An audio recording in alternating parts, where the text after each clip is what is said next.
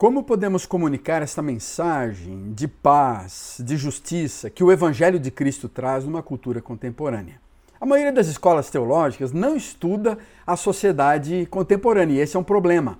A maioria dos cursos, estudantes, professores que trabalham dentro de teologia nas igrejas não tem contato algum com a história brasileira, com a ciência da psicologia, com as ferramentas da sociologia e assim investem a maior parte do seu tempo, do seu estudo, do seu aprendizado, estudando as coisas antigas, às vezes as próprias línguas originais. Hoje em dia, nem as línguas originais os estudiosos da Bíblia fazem questão de aprender, mas eles estão estudando a constituição das suas igrejas, suas doutrinas fundamentais, seus dogmas, regulamentos da igreja interna, como fazer essa igreja crescer, como administrar seus ministérios, como organizar uma boa liturgia. E frequentemente os livros clássicos, estudados pelos estudantes de teologia, de religião, não abordam a realidade sociocultural. E por isso há uma dificuldade enorme para compreender o que está acontecendo no Brasil nesse momento da sociedade. Eu quero falar do Timothy Keller, num livro que ele trata na comunicação da fé numa era de ceticismo. Timothy Keller foi professor numa faculdade teológica nos Estados Unidos, onde eu estudei, Westminster Theological Seminary, e depois ele plantou várias igrejas, desde Manhattan, em New York, em vários outros locais dos Estados Unidos e do mundo inteiro, no sentido de influenciar um movimento de, de sensibilidade à cultura e pensar em igrejas que possam dialogar com a cultura do país. E ele trata então de cinco principais narrativas dessa modernidade tardia, dessa hipermodernidade que nós vivemos, que é fundamental que a gente compreenda para poder entender o mundo em que vivemos. A narrativa da identidade, da sociedade, da moralidade, da história e da racionalidade. Portanto, eu quero trabalhar nesse vídeo algumas dessas narrativas, é um pouco mais teórico, mas é fundamental para que a gente entenda o mundo onde nós estamos vivendo.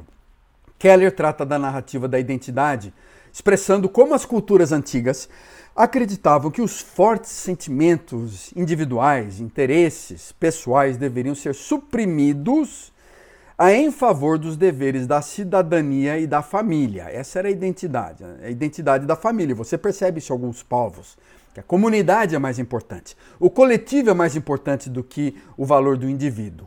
O valor do indivíduo é definido pelo grupo social onde ele está. Essa é uma narrativa importante. O cristianismo, por sua vez, a religião cristã, ela vem atribuir também valor às emoções, às decisões pessoais, aos ensinamentos de que aquilo que a gente sente é importante, a experiência que nós temos precisa ser avaliado. Isso mostra a nossa devoção a Deus. Agora, o secularismo contemporâneo inverteu essa abordagem.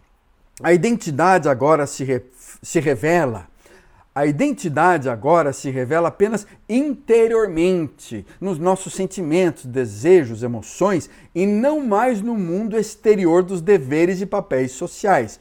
Você observa como isso é problemático. Ou seja, devemos ser nós mesmos, independentemente das expectativas sociais. Não estamos, por um lado é bom, aprisionados ao contrato social, às hierarquias sociais, mas o problema da modernidade tardia, hipermodernidade, é que ela se fundamenta exclusivamente nos sentimentos interiores e individuais. E assim acontece uma tensão muito grande em conflito entre a necessidade do meu, do meu reconhecimento pessoal e a negação da natureza comunitária humana também. É impossível a gente valorizar somente a nós mesmos sem que a gente perceba que há valor fora de nós mesmos, que a gente possa dizer que também há coisas de valor no mundo. O cristianismo, nesse sentido, é libertador. Nós temos valor realmente em nós mesmos. Nós temos valor diante de Deus. Em Jesus Cristo, no homem Deus, essa identidade é recebida e não apenas conquistada pelos nossos próprios esforços. E assim o cristianismo parte dessa relação muito próxima da, da comunidade e ao mesmo tempo de um indivíduo que tem valor por ter sido adotado por Deus como filho e unido a Deus pelo Espírito Santo. Mas essa é uma narrativa que entra em conflito na comunicação de hoje, o comunitário versus o individual. A segunda grande narrativa, portanto, é a sociedade. Desde os tempos antigos, o indivíduo, ele não é menos importante do que a tribo, do que a clã, do que a comunidade, do que a sociedade onde ele está. O cristianismo, se por um lado ele vê as pessoas como seres criados à imagem de Deus individualmente, eles possuem uma dignidade inviolável, o secularismo vai muito mais longe do que isso. O propósito de uma sociedade acaba ser tendo como objetivo elevar os interesses de cada indivíduo acima de qualquer grupo. Então, o indivíduo é mais importante. Ele precisa viver como ele quer, sem impedimentos à comunidade. É evidente que, que há muitas coisas da é, sociedade atual que podem ser confirmadas, justificadas na Bíblia. Nós somos salvos pela fé em Deus. Essa questão meritocrática é muito clara, é a graça, é um privilégio de sermos filhos de Deus. Né? Mas a liberdade dessa escolha sem qualquer limite se torna algo praticamente sagrado na comunidade é, social nos dias de hoje. E essa liberdade de uma negativa absoluta, de uma individualidade absoluta, vai criar uma série de problemas. E a sacralização da narrativa é uma questão que o Keller trata, né? essa escolha pessoal, a minha individualidade, meu desejo desgasta completamente o senso de comunidade, fragmenta a sociedade. Os sociólogos já documentaram em abundância esse crescimento com o desinteresse cívico, da cidadania. E, além disso, não há nenhum propósito que tenha existido antes de nós pelo qual fomos feitos, com o qual devemos nos alinhar. Sobretudo, essa liberdade total não funciona por causa do amor. Não dá para ter uma liberdade total num ambiente que o amor é importante. Nenhuma relação amorosa vai crescer, vai se desenvolver, a menos que o indivíduo sacrifique um pouco da sua liberdade para servir ao outro. Não adianta só pensar em si mesmo. Ele tem que pensar na liberdade, na felicidade do outro. Por isso a modernidade tardia, essa modernidade líquida, está destruindo o senso de comunidade humana, especialmente o casamento, a relação entre duas pessoas, especialmente essa relação em que nós aceitamos uns aos outros, em que nós compartilhamos nossos sons, sonhos. Para o cristianismo, somente a entrega total a um Deus amoroso, a uma vida de amor ao próximo, poderá libertar a sociedade, poderá nos tornar livres para perdoar uns aos outros e enfrentar o sofrimento. Em terceiro lugar, a narrativa da moralidade e da justiça se torna importante para a gente conseguir comunicar uns aos outros os princípios de uma vida sadia, justa, é, correta, segundo o Evangelho de Cristo. Enquanto os gregos acreditavam que o nosso destino estava traçado é, de uma forma impessoal, inexorável, né? o cristianismo via o universo como algo criado por um Deus. Deus criou os seres humanos como agentes. Deus criou a gente, homens e mulheres, como pessoas que estão engajadas num processo criativo de transformação, de cuidado, de manutenção de um planeta.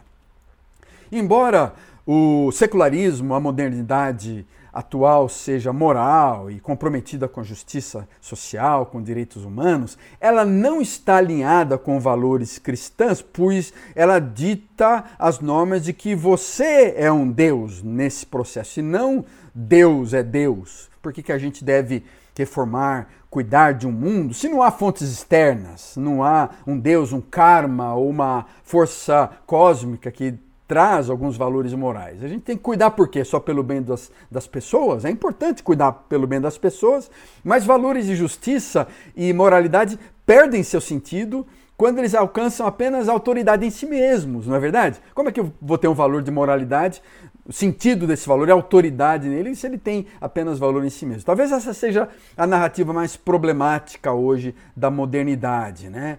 E eu acho que algumas consequências, o Keller aponta sobre isso, é o problema da motivação moral, da obrigação moral, da imposição moral por parte de grupos mais poderosos. Grupos que têm mais poder, mais influência, mais controle, mais domínio, eles, eles acabam construindo a, a, sua narrativa em cima, em cima de uma obrigação moral, de uma imposição moral por parte daqueles que, ele, que eles creem. A quarta narrativa, a narrativa da história, é importante porque os gregos uh, concebem a história como sendo cíclica, não tendo fim, e ela vai sempre girando, vai sempre girando, piorando, melhorando, sempre ciclos de desenvolvimento, de queda, de levantamento. Mas para os cristãos, a história está debaixo do controle de Deus, há um clímax, há um the end, há um propósito, há uma história, de, há um final nessa história, nesse filme, enquanto a modernidade tardia aproveita a ideia de um progresso histórico, ela se afasta de qualquer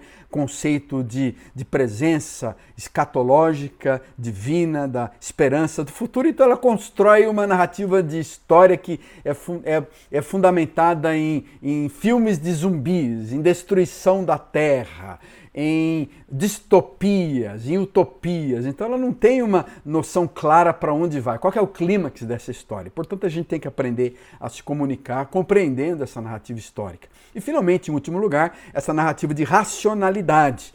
Os gregos tinham a ideia de que o mundo material, inclusive o corpo, é irreal, não tem importância. O cristianismo enxerga a criação como uma realidade boa, confiável, objetiva na sua história. Estou falando de séculos atrás, desde a sua fundação. Às vezes a gente não percebe isso hoje em alguns dos discursos religiosos, mas há essa sensação de que é uma realidade clara, objetiva, a criação é importante. A modernidade tardia retoma essa visão cristã, amplifica para dizer que o mundo natural é a única realidade. Vejam bem, a única realidade. Para ela, tudo que tem uma causa tem uma explicação física, causa e efeito, e isso vai sendo questionado agora na pós-modernidade, porque não há causalidade em várias, vários movimentos, em várias, vários caos né, do universo todo. Até mesmo os sentimentos, é, sentimentos morais, como o amor, são funções simplesmente de uma química cerebral. E essa, essa, essa visão apenas do cérebro como a base de tudo, para cultura atual do consumo da tecnologia, ela acaba restringindo o conceito da espiritualidade à esfera daquilo que é pessoa. Considerando essas diversas narrativas da modernidade, como é que nós podemos demonstrar compreensão do mundo em que vivemos e ao mesmo tempo comunicar os conceitos, valores de uma teologia cristã, os valores do, do cristianismo para o mundo de hoje? Não adianta assistir o Jornal Nacional, não adianta assistir os, os, vários tópicos presentes nos sites online, porque eles vão fazer apenas uma avaliação superficial, intuitiva, desprovida de reflexão. A maior parte dos youtubers cristãos, eles acabam não compreendendo as causas da injustiça, não estudam as causas da injustiça, eles, eles fazem seus vídeos sem compreender os mecanismos que causam as transformações e essas narrativas poderosas que estão por trás da nossa tecnologia. O Vale do Silício, o próprio Keller fala, é o centro desse pensamento de que a ciência e a tecnologia vão nos proporcionar um futuro melhor. E eles acham que os problemas do envelhecimento, das doenças, da pobreza, da desigualdade serão resolvidos e transformados nos próximos anos. Por outro lado, há uma forte reação em nossa cultura contra esse tipo de esperança. Como eu disse, os filmes distópicos pessimistas são um exemplo disso. Para o cristianismo, a nossa proposta, a resposta moderna ao progresso em relação à natureza humana, ela não pode ser otimista demais. Você percebe isso? Que o cristianismo é ao mesmo tempo muito pessimista em relação à história, à raça humana, do que qualquer outra visão do mundo. E ao mesmo tempo muito mais otimista em relação ao futuro material do mundo do que qualquer outra cosmovisão. Então nós precisamos compreender o cristianismo o Novo Testamento de uma forma mais clara. Praticamente em todos os lugares, os comunicadores, os cristãos, eles se deparam com essa profundidade, essa complexidade do mal, o mal coletivo, o mal sistêmico do mundo, o mal sobrenatural que é o diabo. E nós precisamos também aproveitar as oportunidades que temos para interagir com essas diversas narrativas culturais, mostrando como a psicologia, a sociologia, a tecnologia sozinhas jamais serão capazes de lidar com tudo que está errado em nós. Tampouco a razão pode discernir sozinho o sentido das coisas. E aí vem uma conexão muito clara, muito crucial entre como os textos sagrados, os textos das Escrituras, precisam ser ouvidos, ao mesmo tempo em que nós olhamos para o mundo, compreendemos o mundo, percebemos o mundo, Sabemos o que está acontecendo ao redor e olhamos para a visão de Cristo, o que Jesus está pensando, o que Jesus está dizendo, o que o Espírito Santo está falando para nós e como devemos conversar uns com os outros, como é que nós devemos comunicar uns aos outros esse amor, essa presença, essa, essa vitalidade que vem do reino de Deus que habita entre nós.